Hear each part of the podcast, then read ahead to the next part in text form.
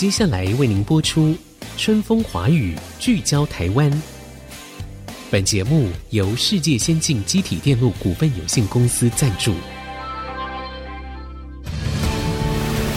探索台湾新力量，开拓未来新视野。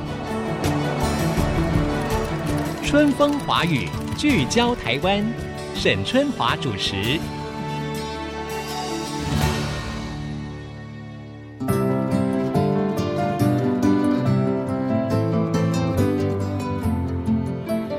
各位听众朋友，大家好，欢迎收听《春风华语》，聚焦台湾。我是节目主持人沈春华。诶，如果呢，您是一位忙碌的上班族哈，好，我相信现在正在收听我们节目的朋友们有很多就是这样子嘛哈。你是不是会为了家中的长辈可能没有得到妥善的照顾而担心呢？那如果您会担心的话，那我们想一想，在一些比较偏乡的哈、比较弱势的长者，他们的医疗照护就更令人忧心了。那今天我们要谈什么呢？呃，我们要谈的是在几年前，就是二零一六的时候呢，呃，有一位教授潘仁豪教授，他就是基于对于弱势偏乡长辈的照护呢，他觉得，哎，为什么我们的这个数位发展、科技的发展越来越成熟了，可是这一块始终还是没有解决到很多可能偏乡的长辈他们在医疗照护上不足的这些痛呢？好，所以呢，他就在那年的时候呢，他就创办了一个叫做 WA Care。好，W A C A R E，这个哇呢，我也研究了一下，就是带意也挂了哈，就是你不 care，但是我 care 哈，艺术是安内哈。好，他就在二零一六年的时候呢，创办了哇 Care 这样的一个 A P P。那最主要的呢，他就是希望解决医疗网络哈不足之处，然后致力于弥平医疗跟偏乡的这个距离。呃，我觉得很符合社会公益哈，那也是我们一个已经是高龄化社会来临哈，一个非常重要的关注的方向嘛。那其实我知道也有很多人去研究了很多不同的 App 或者是医疗网的服务，那这中间有什么不同呢？What care 究竟是 care 什么地方呢？又如何能够照顾到偏乡的长者呢？今天呢，我们在节目的现场，很高兴就请到了 What care 的执行长潘仁豪教授来跟我们谈一谈、聊一聊。潘教授您好，你好，主持人你好，是，是呃，潘教授，我们知道哈。你最初成立这个 WaCare，其实呢也有一点你个人的故事在里面哈。虽然我知道你一直其实有做这种海外的人道的服务哈，透过数位科技来减少可能当地的一些数位落差嘛哈。但是你后来会发展这个 WaCare 的这一个 App 呢，主要是因为好像妈妈跟你并不生活在同一个城市。可是你发现妈妈可能有一些身体健康上面的状况，所以促使你更积极的开发了这么 Walk Care 的这样的一个 App。你要不要说一下这个部分？好的，当初在做 Walk Care 的时候，我们在想象的就是说，科技这件事情能不能帮助人解决一些最生活根本上的问题？嗯嗯，嗯，那照护就是一个很重要的议题。如何让大家可以使用一个数位的科技，可以实现长者的健康促进啊，或者解决照顾的问题，一直以来都是我们无论在海外或者在医院做人道援助服务的时候在思考的。只是说，啊，没想到我母亲她在二零一七年六月三十号，她就中风。嗯哼。可是，在中风之前呢，我们就一直尝试着说，诶，他都在家，他在台中，我在桃园。嗯，那他每天可能就常常都是在看电视，运动量也很少。那我就在思考说，用什么样的方法，我可以常常关心他，嗯、而不是说只能打个电话问他在干嘛。可是他，嗯、呃，我们也不知道他实际上到底有没有做运动啊，或者做什么的。嗯、所以我在元智大学的时候，我的研究就是在做这样数位社群如何影响长辈健康的研究。嗯，只是因为母亲中风之后。需要照顾的事情就越来越多，包含了诶，他有没有吃药？嗯，今天的饭吃了什么东西？有没有做复健？或者是人在哪里？活动量是多少？睡眠好不好？那所以我们就开始把这样照顾需求的内容再丰富在这些 App 里面。嗯，然后那我就可以随时掌握到，诶，他的状况是什么？嗯，对，这个是后来整个发展的一个过程，从推动的人变成一个使用者。对对，是是是。呃，不过我觉得像这种呃数位方面的医疗的远距的照护哈，我常常会想到一个问题，就是说我们要照顾的那些人，他本身可能就是对于数位产品、三 C 产品相对陌生的。是。所以当我们要借助科技的时候，我们又如何解决它跟数位或者三 C 产品之间的亲近性呢？比如说，你刚才这个利益非常良好，我觉得妈妈一定也很感同身受，说，哎，自己的儿子这么贴心。可是你的母亲，她对于这个 app 的使用，她能够那么娴熟吗？老实说，很难。我觉得数位导入最大的困难就是我们的资讯素养。所以 OneCare 在设计的时候，一直以来切点就是照顾者，嗯，照顾者加社群是整个目标。所以真正使用这个 app 的人。不是我母亲，是他的照顾者哦，所以我们不能要求病患自己可能那么的娴熟于使用这个 app，对，可能是他旁边的照顾者。可是对于照顾来说，他也拥有了一个很有能量的工具，是不是？是所以对于整个的照护来说，还是非常有意义的。啊、哦，一定会，而且它可以触及的很广。举个例子，像我母亲如果没吃药，对，那我、我哥哥、我姐姐、我嫂嫂、我阿姨，我们全部都会收到通知。嗯，那这个时候反而是。促进大家的一个关注，这样子。嗯、OK，好，所以可能我们不是要求病患本身使用这个 app，所以这个被照顾者他旁边是要有照顾者，是。然后呢，但是照顾者我们给他一个可能他觉得好用的。一个数位的资讯的工具，那这样子还是可以解决很多的这个问题，是包括你可以随时掌握被照顾者的一些状况啦，他的运动情况啦，可能他的心跳啦，或者是说他当天吃药的情形，都可以做详实的记录，对不对？对，没错。Okay.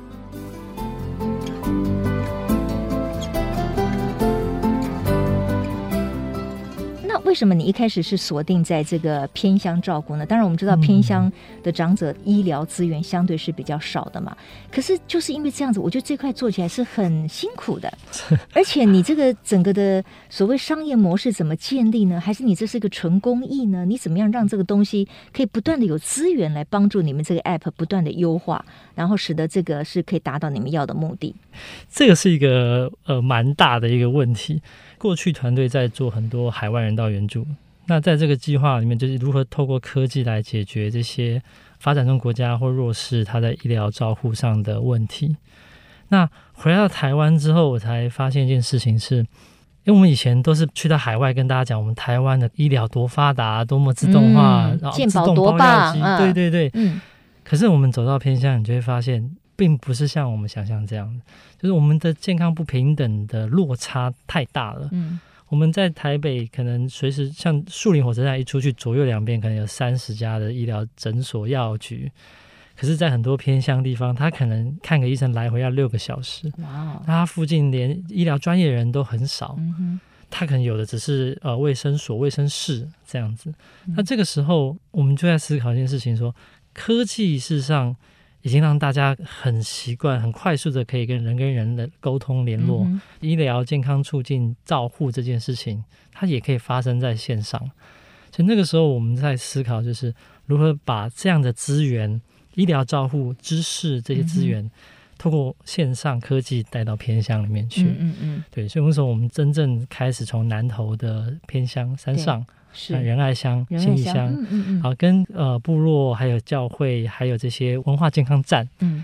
的服务人员一起来合作，嗯，那从他们的需求帮他们把资源带过来。OK，好，对。那我刚才的问题我又得问一遍了，就是说，嗯、你说我们可能要仰赖这个被照顾者旁边的照顾者来使用这个 App，、嗯、可是如果偏向那些长者，他可能旁边就是没有照顾者啊，嗯、他家中有的壮丁啦，或者是小孩，要么读书的读书了，要么可能到城市去工作了，只有老的才会留在。自己的这个原乡里面嘛，他们要如何使用你们设计的这个 app 呢？如何能够得到更多的医疗资讯呢？很庆幸一件事就是说，我们台湾在推动长照二点零之后，现在全台湾广布这些长者健康促进的据点，因为政府会，事实上大家都发现一件事情，就是说，端看医疗的话，能量永远没办法处理解决这些需求，所以大家往预防、往健康促进这一块走。所以长照二点零的一个很大的设计就是广设这些健康促进的据点。台湾有将近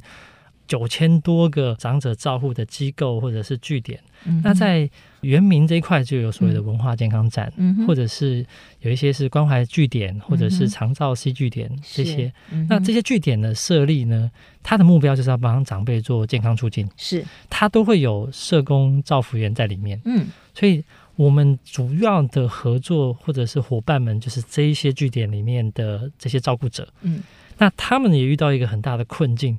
都市的据点呢，他有用不完的资源，申请一大堆的计划。嗯，可是，在偏乡呢，他即便他也可以申请计划，他有钱了，他也找不到任何的医疗照护专家来社区帮长辈，嗯、因为他可能专家去一趟来回要六七个小时，对，对那他只能付他讲师费。嗯嗯嗯，所以，即便他有钱，他也没有资源。嗯，那这个时候，我们就用线上的方式把这些资源带到那些据点。嗯，这样子。OK，好。所以这个 App 里面其实有很多的影片，是不是？有很多的影片，但我们在偏乡的这些服务的重点都是用 live，就是让一个老师真正在线上，嗯，然后让这些社区的长辈他可以跟他直接互动，嗯，老师可以带着大家说，哎，你今天要做什么动作，嗯，或者是如果你有脊椎问题，那物理治疗师是可能会教大家做怎么样检测。哦，类似这样，类似像直播的方式吗？Live、啊、直播的方式，没错。可是这样子的话，你是不是就要有一个固定的一个节目表？可能到这个关怀据点或者照顾据点去集合的这些长辈们，嗯、他们在说：“哦，今天礼拜三，然后也许下午两点有一个身体健康操，对不对？然后也许这个照护站的关怀者，他们才能够帮他放这样的一个影片跟直播嘛？没错，是这样吗？没错，我们每个月都会给他一个。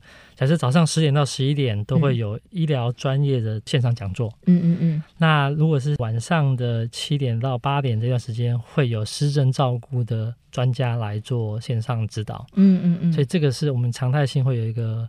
课程表给这些社区来看，好，所以就是说，哎，可能有 Life 的这个带动操啊等等，或者是咨询的服务，然后这些东西在直播之后，它也会留下来嘛，所以后面的人也可以随时点进去看，是这个意思吗？啊，对，如果是失智频道有，那全员运动这个频道就是针对长者健康促进这块，我们会筛选。适合不错的，然后来放。好，那我现在呢要先进一段广告哈，广告回来之后呢，我们要共同来关切，到底我们要如何运用这个数位的科技去解决可能偏乡长者照顾的问题，还不只是偏乡哦。事实上，有很多的家庭可能长者就是在家庭里面哈，他就算是住在城市里面，他也需要某些人的带动哈，透过数位的平台等等的。那等一下呢，我们再继续来聊一聊 What Care 到底能够带给这些长者们什么样的服务？让他们的健康更加的增进呢？稍到一会儿，再回到春风华语，聚焦台湾。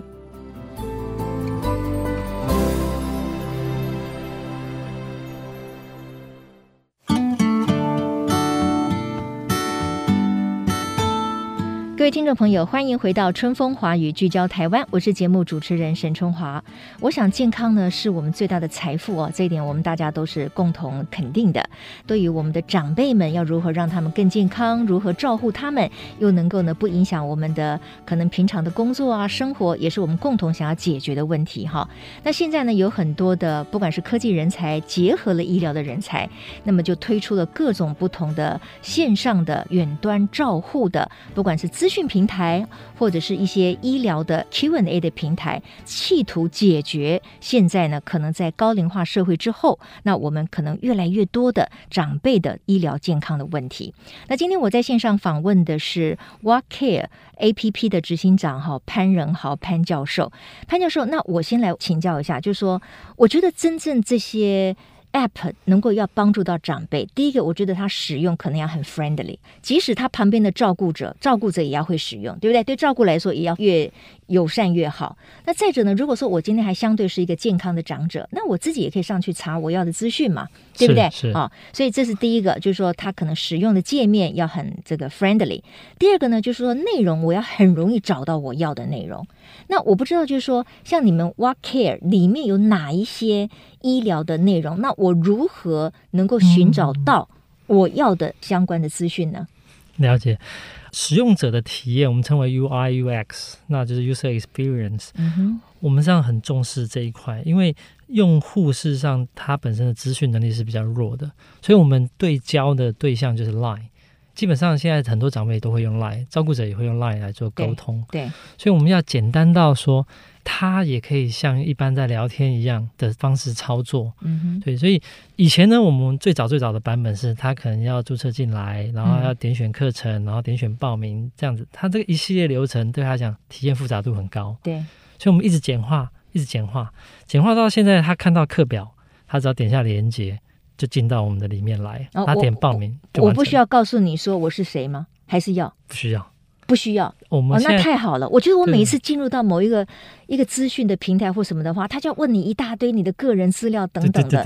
我觉得那个时候就会让我觉得说啊，算了，对不对？就是因为我们觉得说，我们一天到晚在给出自己的各各各自，感觉有点不太妥当了，是吧？这的确，您讲到一个重点，嗯、因为医疗健康的 App 大部分都会需要先了解你的 background 资料，他、才有办法给你。推荐建议，嗯嗯，但是我们比较倾向是说，我给你一个课表，上面有可能腰背痛的，有饮食的，有肥胖减重的，肌力提升的，那你只要针对你有兴趣的点进去，嗯哼，那点进去，如果你第一次造访，他可能会让你注册一个账号，哦，那你只要填手机收到验证码就完成了，就完成了，他不会问一大堆，啊哈，接下来你重点就是要要提供真实姓名吗？不用啊、哦，也不用，你可以有一个昵称嘛，不，很多平台都习惯昵称哈。我就是珍妮佛哈，各位如果看到我珍妮佛，可能是我。好的，OK，嗯，好。那当然呢，刚才我们一直在谈到，就是说你们来设计这个 App 的初衷，就是希望能够帮助弱势的偏乡的长者们。但是我知道，因为你这个平台越做越大以后，然后也有很多的医疗机构加进来，然后也吸引了一些就是很特别重视企业社会责任的这些公司，也来 sponsor 你们。所以现在使用的人当然不只局限于这个偏向的长者，嗯，就是我们一般人。如果你觉得说，哎，这个平台对你有帮助，都可以进来嘛，对不对？意思是这样。没有错，呃，我觉得这是一个因缘际会啊，因为我们当初开了非常多的健康促进课程给偏乡社区的照顾者跟长者们。嗯。那二零一九年之后，疫情来了，所以当全部人都 lock down 之后，哦，我们跟卫福部国民健康署也合作。那我就提议说，我们帮助偏乡做远距，现在全台湾都变偏乡了，那我们是不是可以把它课程开放出来？嗯，所以后来我们就直接把它开放出来，那让民众可以主动参加。哦，没想到那样子一开放之后，光第一周就有百分之三百的成长。嗯，所以从去年疫情开始，我们把部分的课程开放成 open，大家长辈在居家自己家里也可以上，对，就不限任何地区。嗯。也很快速，大概在一年多就有大概四十多万人次上来报名参与这些课程。OK，对，那某种程度我觉得也呃很开心，因为每一个长辈实际上都有健康促进的需要，嗯，或者是他有健康照护的问题，嗯，他都能透过这样的线上连进来参与。我发现现在很有趣的是说，越来越多的长辈他自己会进来，嗯，然后跟大家黏着在一起，会一起上课。而且粘着度很高，他可能早上、中午、晚上全部都在线上哦，可认真的了。对，对，对，我 觉得某种程度也创造了一个所谓的线上的数位陪伴。嗯，因为他可能平常在家一个人，嗯。那他现在发现，现在上课哇，线上有一千多个人，嗯，然后都在线上一起来做，跟这些医疗照护专家做活动，嗯，那他们就很有趣，很有兴趣在参与这样子，嗯嗯嗯，OK，好，那所有的这些活动也好，不管它是线上即时就是 live 的，或者是原来就有的影音档案，或者是原来的资讯，嗯，这些是都免费的吗？呃，目前全部都是免费的。啊哈，对。那你们也会推出付费的课程吗？我们目前有推付费的事情，是针对专业照顾者的培训课，嗯，这种的我们才会付费，因为他那个是政府的积分课程，嗯嗯，他必须要拿积分上。那，嗯，如果是针对长者弱势关怀的偏向照顾者的话，目前所有课程都是免费的。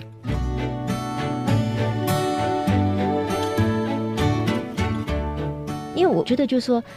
你的这个内容的提供要针对我的需求哈，因为现在就是一个分众传播嘛哈，而且就是克制化平台嘛，所以我能不能够找到，我能不能够问到我要的问题，这个很重要。那你们最近好像推出了一个什么哇帮你，好，我帮你的这个 AI 的 Q&A 的平台，是不是？这个你要不要说明一下？好，谢谢。我们原本都是仰赖我们线上的医疗专家来回复，像 WAKE 上面有很多的医疗专家在上面提供他的专业性、远距的咨询啊，或者是服务这些。嗯、但是因为专家们毕竟他太忙碌了，对，所以如何要反馈这些大量的民众需求、嗯，所以我们在最近就去串联，现在最夯的就是 Open AI 的 Chat GPT，Open、嗯、AI 的 Chat。GPT 对，嗯、那跟它串联起来之后，你就可以训练它玩，它可以针对这些医疗照护或营养啊、健康、运动的问题，嗯，给予一个非常丰富的资料。嗯哼，对，那我们也发现，然后这个资料是 AI 提供的，对，是 AI 提供的。哎，那我需要怀疑一下 AI 给我的是正确的吗？可以，我觉得这一定要怀疑他，不能照单全收。Uh. 但你也可以试着问他说，他给你这个资料是哪里来的？嗯嗯，就他通常都会回说，呃，这是一些学术文献或者是官方医疗机构提出来的文章，嗯、他把它聚合整合后，嗯、然后 summarize 出来给我们。嗯，OK，所以大致应该是可信的，因为 AI 去抓取资讯的时候，它也是要参考很多很多的资讯，交叉比对之后留下那个共识的部分。这样讲是对的吗？没错，对不对？所以基本上，因为这个就是一个 AI 时代，而且因为资讯太多了，每一个人需求的资讯又不一样，所以我如果要针对我要问的那个问题，现在就是我们可以靠 AI 的这个线上回答，那大部分应该是还是可信的。可是当然，如果你特别有需求的话，我们可能就要咨询医疗相关的医师啊、医护人员。没错。哎，那你刚才说有专家来做这个咨询，那这些专家不需要付费给他们吗？在我们平台上，如果是由我们邀请他来开课的，我们会支付他讲师费用。嗯。那这我们也开放，因为在疫情之后，我们就把平台整个开放了。嗯，所以这些医疗机构、医疗专家，他也可以在我们上面注册账号，嗯，来提供他的远距服务给他的病人。嗯嗯，那他可以决定，如果他要收费的话，嗯，他就可以透过我们平台去做金流，嗯，或者做无论是线上课程啊、远距咨询的收费这样。OK，哎，那我听到现在，我觉得你们都是要花钱，你好像没有什么钱可以收入哎。那你的商业模式是怎么样 这个打造的啊？好的。过去最早最早我们在做偏向一体，说实在，真是我们自掏腰包自己在做。那后来的确跟地方政府、中央政府单位有合作，在做专案。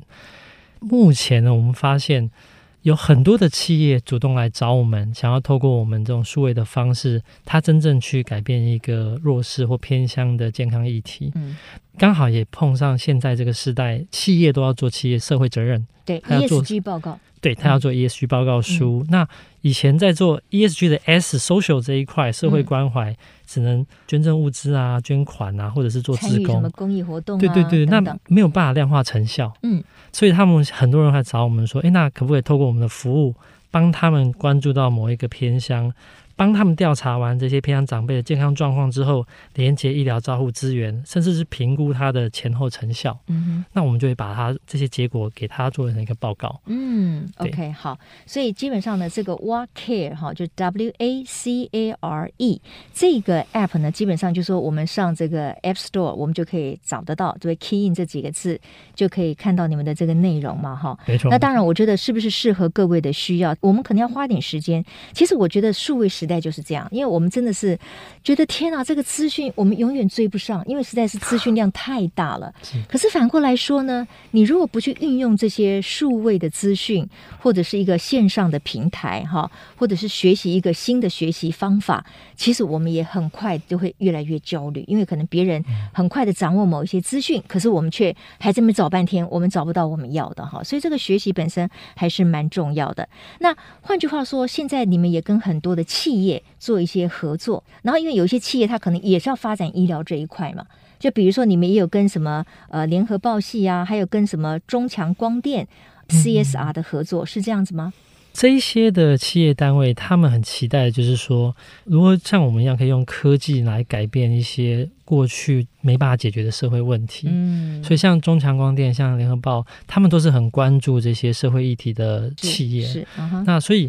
在这个合作过程中，他可以看到很实质的，当数位导进去之后，嗯、这些偏乡长者们有些哪些改变？嗯嗯嗯。那他们企业等于参与在其中，他也可以引导他的企业员工一起来参与。嗯，这我觉得是在这样子的一个合作过程中最好的地方。嗯哼，它变得是可量化，而且可以被影响力放大的。嗯嗯嗯。OK，好，最后一个问题就是说，你们这个 WaCare 平台。下一步的目标是什么？嗯、你们有没有一个理念，就是说我希望做到什么什么什么？有没有这样的一个理想？嗯、WaCare 最大的目标就是让数位来改变大家的照顾生活。嗯哼，在任何时间、任何地点，他都可以透过线上来解决他的照顾问题，嗯、甚至学习怎么做健康促进。嗯，对，我想这是未来的世界里面。我们一定随时随身都会有这样子的一个服务在身边。好的，今天非常谢谢 WalkCare 的执行长潘仁豪教授来跟我们聊一聊了所谓的在数位平台上面，我们如何能够得到更多的医疗资源哈。这确实是一个多变的时代，然后是一个科技的时代。如果你现在只有五六十岁，还相对很年轻，那你现在就知道怎么样运用各种不同的数位平台。其实，在你可能更年长的时候，就可以为自己的健康做更多的服务。那如果你现在呢，家里面还是有长辈的，我觉得也很需要去透过一个数位的平台，了解更多照护方面的你的权益也好，你的资讯也好，也帮助你们家里的长辈得到更好的一个照顾哈。这就是一个高龄化社会，我们必须要共同学习的一个议题。那么也谢谢 WACare 的执行长潘仁豪教授来到我们现场接受访问。那希望各位朋友呢，在新的一年都可以更健康、更平安。我是沈春华，我们下周同一时间空中再会，拜拜。本节目由世界先进机体电路股份有限公司赞助，探索真相，开拓未来。世界先进公司与您一起聚焦台湾。